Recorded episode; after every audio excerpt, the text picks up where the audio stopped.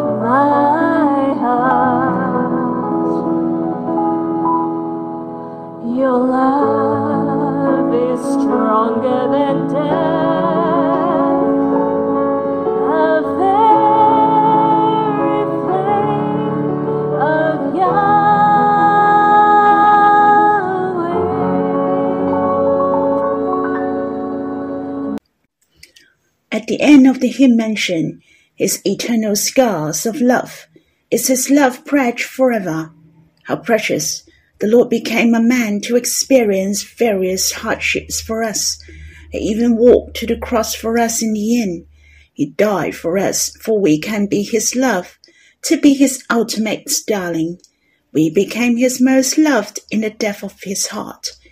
It is so precious there are scars left on him not only he valued to be a man, to sacrifice himself for us. His scars of love are really the eternal proof of love. If it's not, why does he leave a deep scar on his glorious body? It's so precious that the Lord really put us in his heart. We are his darling love forever. He is our most precious beloved forever. This love is so touching there are millions of millions, the love proof, but there is a mark on his body forever. Surprisingly, there was an evidence of his suffering for us. Truly, his love proof is lavish, the most glorious and treasurable. When you see him face to face one day, do you also want to see his love scar of love for us? We have the full assurance in eternity to love the Lord till the end. For the scars of love will touch our hearts forever. How precious the manifold love of the beloved belongs to us forever. He has united with us forever. The rainbow of love will be sublimated boundlessly. Let us sing this hymn again. most precious and sweet. You're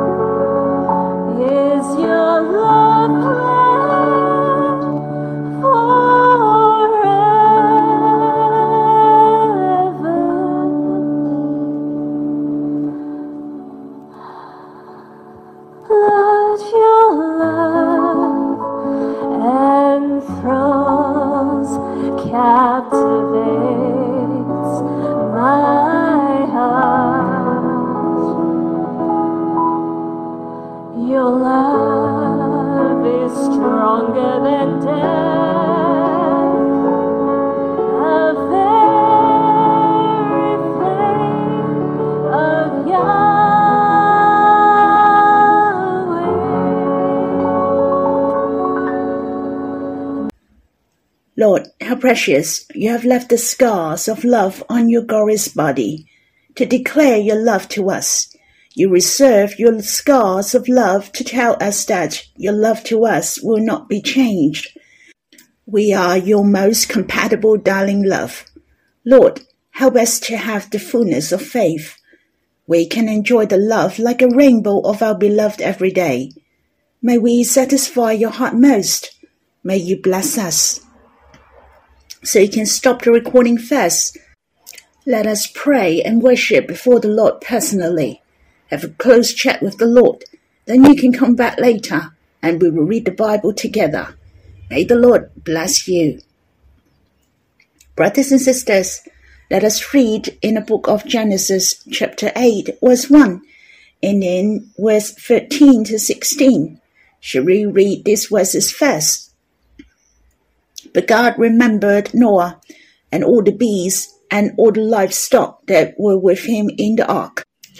And God made a wind blow over the earth, and the waters subside. In the six hundred and first year, in the first month, the first day of the month, the waters were dried from off the earth. And Noah removed the covering of the ark and looked, and behold, the face of the ground was dry. In the second month, on the twenty seventh day of the month, The earth had dried out. Then God said to Noah, Go out from the ark, you and your wife, and your sons and your sons' wives with you. This chapter talk about Noah, his wife, his sons and his sons' wives as well as the animals could go out from the ark.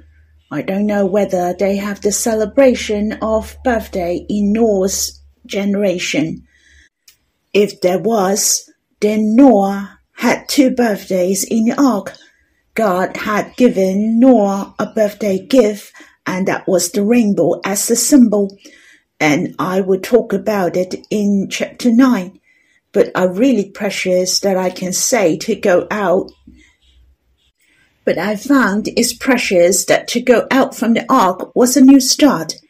And in chapter 8 mentioned, God remembered Noah and all the bees and all the livestock that were with him in the ark. The word remember includes to care for. When it comes to remember, it comes with grace hand in hand. Hence, it didn't that God forgets Noah already and he remembered Noah and the ark after a while. That's not what it meant. Here the word remember was God remembered Noah, his families, and all the living things in the ark all the time. Moreover, God would be gracious to them. They had stayed in the ark more than one year. They must experience God a lot. Noah and his families, or even the animals, I believe they enjoyed the presence of God, the provisions, and the protection of God.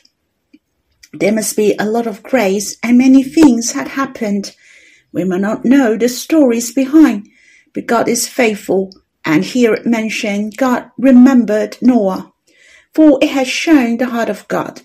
God didn't forget the needs of Noah. Hence, how they spend the days in that year how about we will ask Noah together when we go to heaven? We can also think whether God has given you any gifts during your birthday. Have you forgotten? But God remembered. God remembered when you believed Him. God remembered when we called upon Him. God remembered how we endure everything for His sake. He really wants to give presents to us every day. Here in verse 1, God make a wind blow over the earth and the waters subside. Have this reminded you in the book of Genesis chapter 1 verse 2. The earth was without form and void, and the darkness was over the face of the deep. It was covered by the waters, and the Spirit of God was hovering over the face of the waters. God made the earth again, as we can see, we need the Spirit of God. In chapter 8, verse 1, it's the new beginning. We need the Spirit of God. The Spirit of God can strengthen us again. He can change us and transform us. Brothers and sisters, every day is our new beginning. We shall not disappoint and be discouraged. The Spirit of God will help us. Our spirit can change gloriously and that's my impression when I read these verses. It's so precious. God can let us to have the new beginning forever. And I'd like to share with you my second impression as in verse 13 to 16. Noah was 601 years old. At that time, the water on the ground dried up slowly. Noah has opened the window in the ark. He saw the ground has already dried. The Bible written as the f- in the first month, the first day of the month. That meant Noah and his families have lived in ark for about one year, but he didn't bring his families and animals to leave the ark immediately. He was not in hurry, for he was waiting for the commandment of God to him until on the twenty seventh day in the second month which was after more than fifty days. God then told Noah and his families could leave the ark. As you can see, Noah was a man who feared God. He was not willing to talk according as he wished. Instead, he waited for the words of God Even he waited for more than fifty days until God said to him, Go out from the ark, you and your wife, your sons and your sons' wives with you. Then Noah acted as per what God had commanded him, for he believed even the day of going out of the ark should be according to God's plan. It must be the best. Abba's timing is the best. Brothers and sisters, do you also trust that God's timing is the best? His timeline is the best. Shall I wait for the commandment of God before I take any action?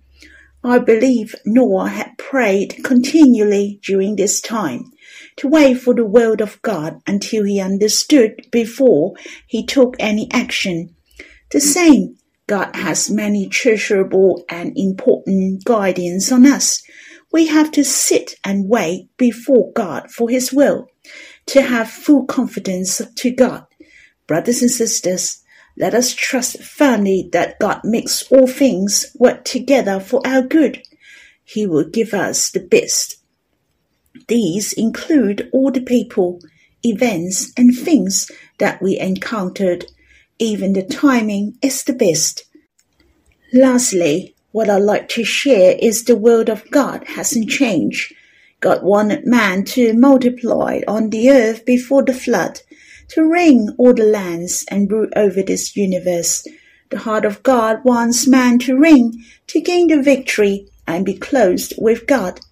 And after Noah went out from the ark after the flood, the heart of God remained the same. The word of God in the beginning has not changed. He still wanted man to be the closest with him, to be the most glorious. Hence, God told Noah not only they could go out from the ark. In chapter 8, verse 17 mentioned, Bring out with you every living thing that is with you of all flesh, birds and animals, and every creeping thing that creeps on the earth, and be fruitful and multiply on the earth. Obviously, God loved the animals and be fruitful and multiply on the earth, but the core of the creation was man. Hence, what God meant, man should be prospered greatly. Though man sinned and the flood came, yet the plan of God and his will hasn't been changed. God is full of love and hope towards man.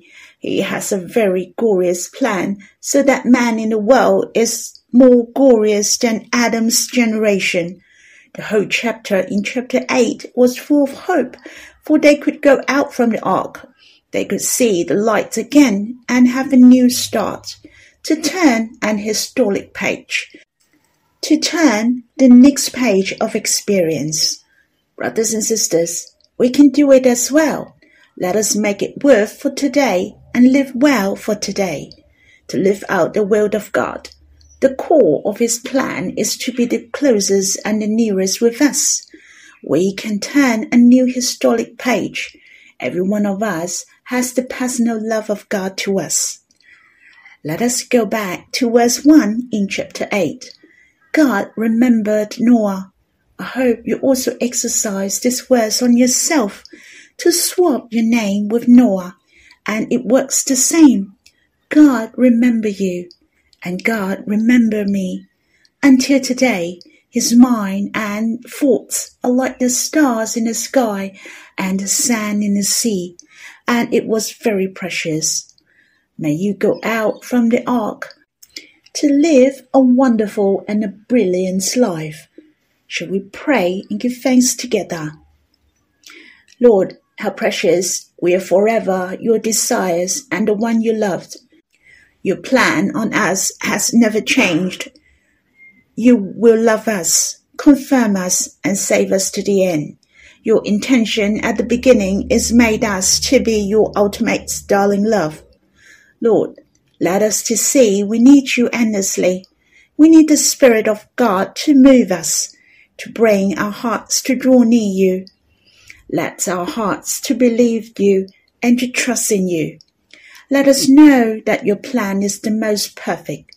The timeline is in Abba's hand. Lord, you are the God who gives us hope. Let us have the fullness of faith to live out the brilliant life and to experience the love like a rainbow. Lord, may you lead us out of our comfort zone so that we can rise up and come with you. Lord, thank you that for every day is a new start, for your loving kindness is new and fresh every morning. Let us to forget about what lies behind and springing forward to what lies ahead to make it worth for today. We live for loving the Lord. Brothers and sisters, you can continue to pray or you can finish in the book of Genesis, chapter 8. I hope we can live a new beginning for the Lord. May the Lord bless you.